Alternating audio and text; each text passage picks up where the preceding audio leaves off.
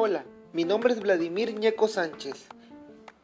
Hoy en las noticias buenas hablaremos de un tema muy importante, las técnicas e instrumentos de evaluación. Estas técnicas e instrumentos de evaluación son herramientas que se usa al docente para obtener evidencias de los desempeños de los alumnos en un proceso de enseñanza y aprendizaje.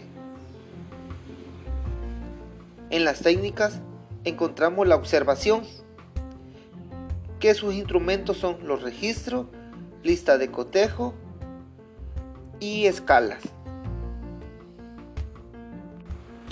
Otra técnica es la entrevista, que cuenta con la guía de preguntas y el portafolio. El portafolio es muy importante porque es un método de enseñanza y también de evaluación, el cual básicamente consiste en el aporte de producciones de diferente índole por parte de quien es docente o quien es estudiante.